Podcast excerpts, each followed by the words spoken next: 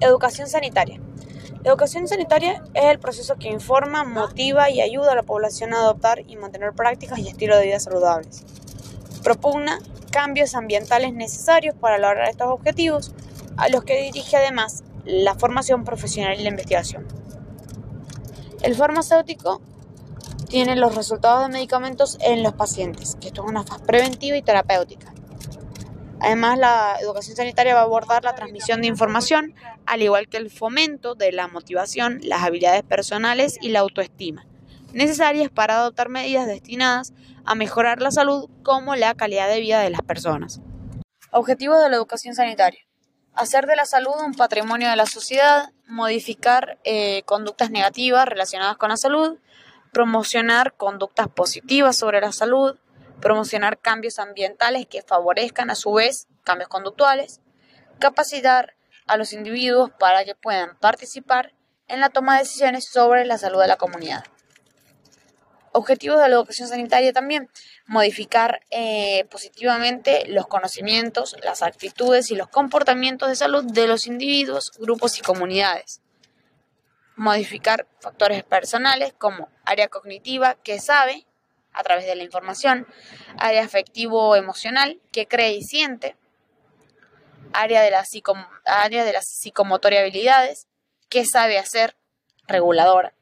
Entonces, tenemos información, motivación, y así se genera un cambio de conducta, que es la estrategia a largo plazo, mediante inversión, o sea que es inversión y se obtienen resultados. Actividades. Las actividades que realizamos eh, para la educación sanitaria son promoción de la salud, prevención de la enfermedad y uso racional de los medicamentos. ¿Hacia qué? Grupo de población o eh, también de forma individual. Existe una diferencia importante entre informar y educar. Educar implica lograr cambios de comportamiento.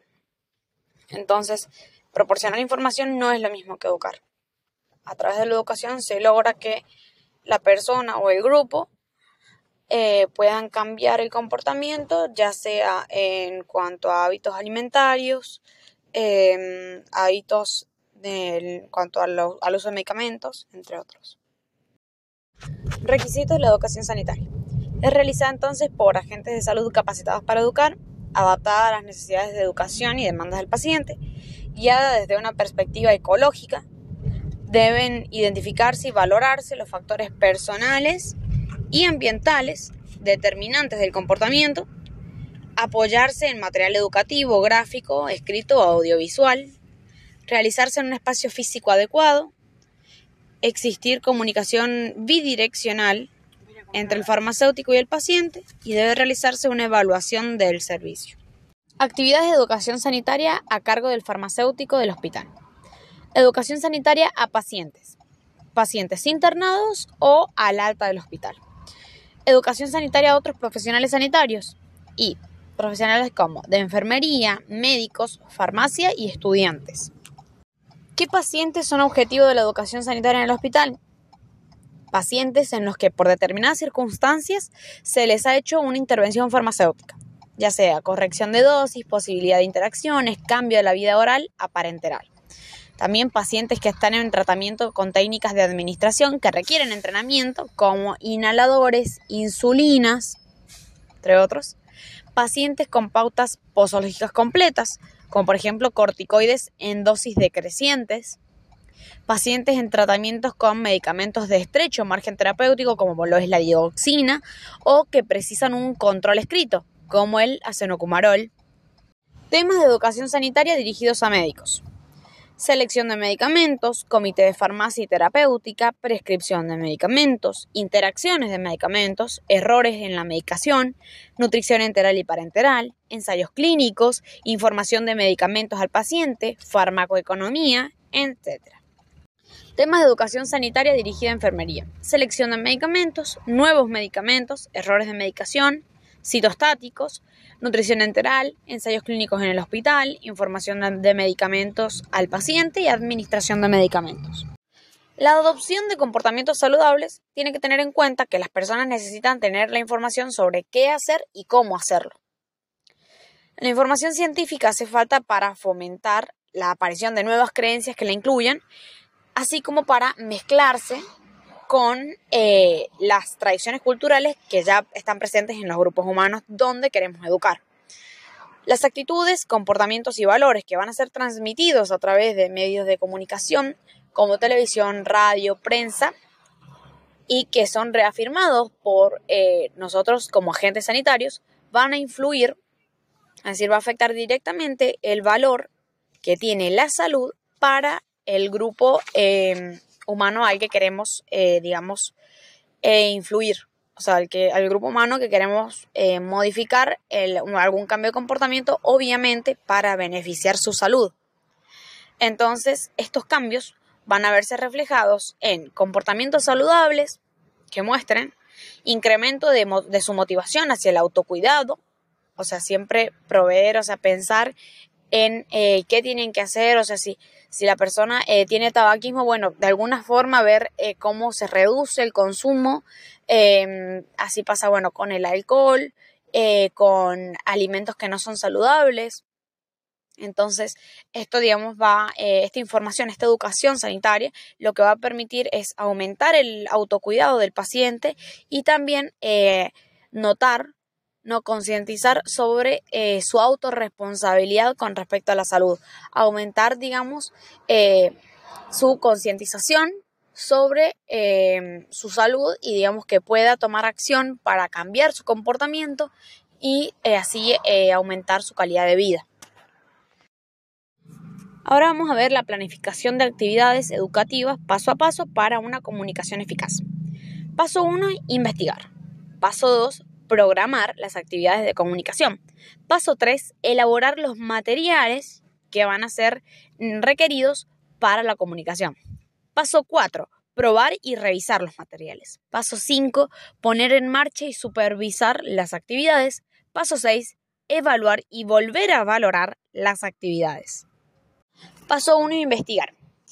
Con información ya disponible, información necesaria, datos demográficos, situación de alfabetización en la población, pautas idiomáticas, liderazgo en la comunidad, característica de prescriptores y usuarios de medicamentos, creencias y prácticas locales en cuanto a salud y medicamentos, redes de comunicación, qué canales de información voy a utilizar. En esto, digamos, es importante porque, por ejemplo, si eh, que intentamos educar a un grupo eh, que es, eh, digamos, de un pueblo pequeño, que su eh, medio de comunicación, digamos, local es la radio, vamos a utilizar ese canal de información para poder em, transmitir el mensaje a la mayor cantidad de gente posible. Ya si estamos trabajando con un grupo de mayor tamaño donde su fuente, digamos, de información eh, local cambia, su principal fuente de información cambia, ya sea, por ejemplo, la televisión, y bueno, vamos a tener que eh, buscar otro canal de comunicación para tratar, eh, digamos, lo mismo, llegar a la mayor cantidad de gente posible para que la información esté accesible a toda la población. Y bueno, luego elaborar la comunicación.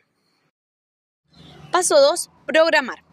Objetivos realistas y claramente definidos. Métodos para provocar un cambio, o sea, con cómo queremos este, modificarlo.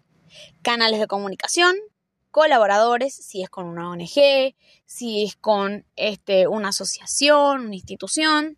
Eh, supervisor, eh, tenemos que bueno, supervisar y evaluar el proceso y bueno, definir un presupuesto y una fuente de financiación, porque bueno, todo esto digamos tiene un costo, entonces si es con algún colaborador y bueno, el presupuesto y la fuente de financiación vendría por ese lado y bueno, así.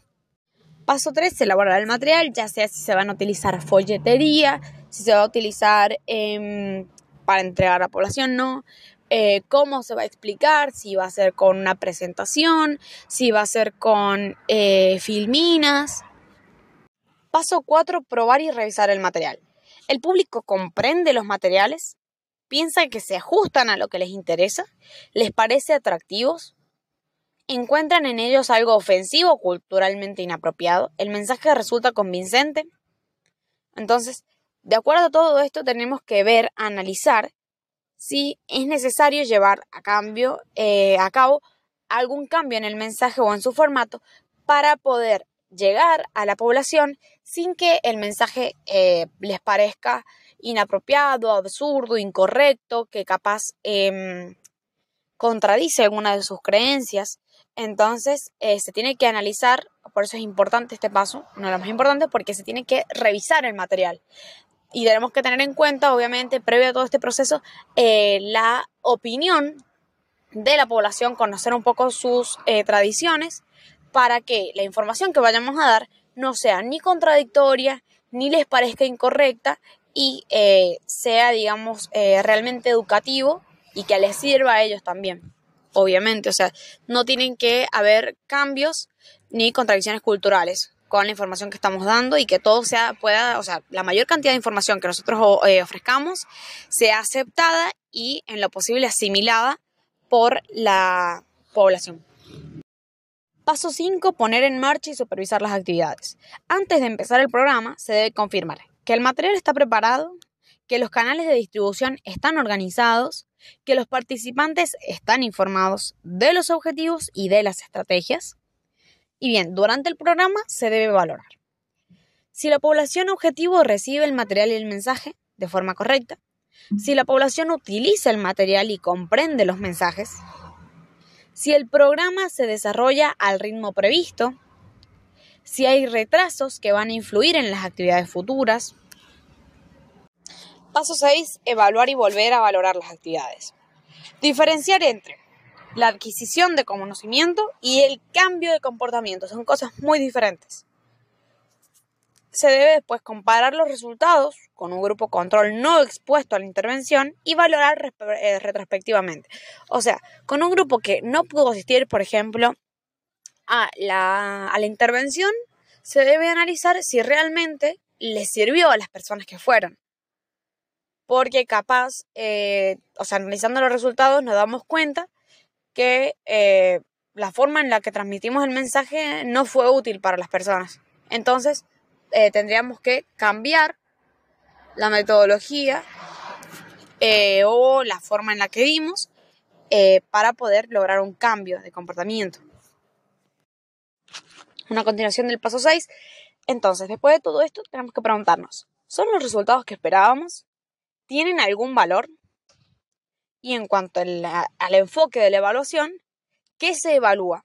Se deben seleccionar indicadores, recopilar la información necesaria, comparar los resultados con los objetivos, si fue realmente como esperamos, juzgar si se han cumplido los objetivos y decidir si se continúa el programa sin cambios. O sea, si se llega al resultado de que la intervención fue un total fracaso y bueno, se va a tener que cambiar completamente, porque la forma en la que se está dando la intervención no está siendo útil para la población, que lo que nosotros queremos es educar y generar un cambio en el comportamiento de la población para que eh, aumenten su calidad de vida. Entonces, si lo que, la forma en la que nosotros estamos trabajando no es la adecuada, o sea, no les está, em, no les está siendo útil, no les está sirviendo y bueno, se va a tener que revisar todo el programa. Ya si podemos, gracias a esta evaluación, em, notar que fueron capaz, em, qué sé yo, el diálogo que, el que utilizábamos, capaz la forma en la que,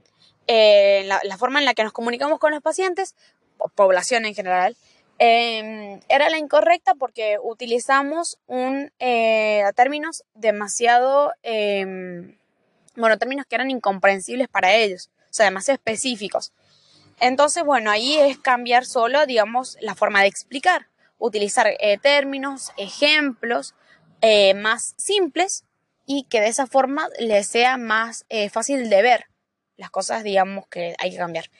Em, y bueno, así se tienen que analizar si es, digamos, un pequeño cambio o un cambio entero. Eh, otra forma de hacerlo es mediante una evaluación, o sea, entregar una, un pequeño, una pequeña tabla que eh, contenga información como por ejemplo opinión general y que enumeren, o sea, califiquen del 1 al 5, eh, temas que evalúen también, o sea, los pacientes, la, la, población en general que fue y asistió, que evalúe si los temas trabajados fueron útiles, la forma de trabajo les gustó, eh, la adecuación a sus necesidades, si, fue, digamos, si ellos notaron que realmente les ayudó con necesidades que ellos tenían problemas, si fue útil para su vida, si se sintió eh, eh, participante, o sea, que se, se, sintió involucrado en la intervención, no solamente se fue a escuchar nada más. Eso es muy importante porque sabemos que dentro de la comunicación, si la persona se siente involucrada en una intervención, eh, el conocimiento es mucho más fácil porque sabemos que eh, dentro del aprendizaje el conocimiento se construye. Entonces, eh, si la persona estuvo involucrada en la intervención, es mucho más probable que el conocimiento perdure y lo pueda aplicar. Entonces, bueno, con esta evaluación se puede también medir el grado de satisfacción.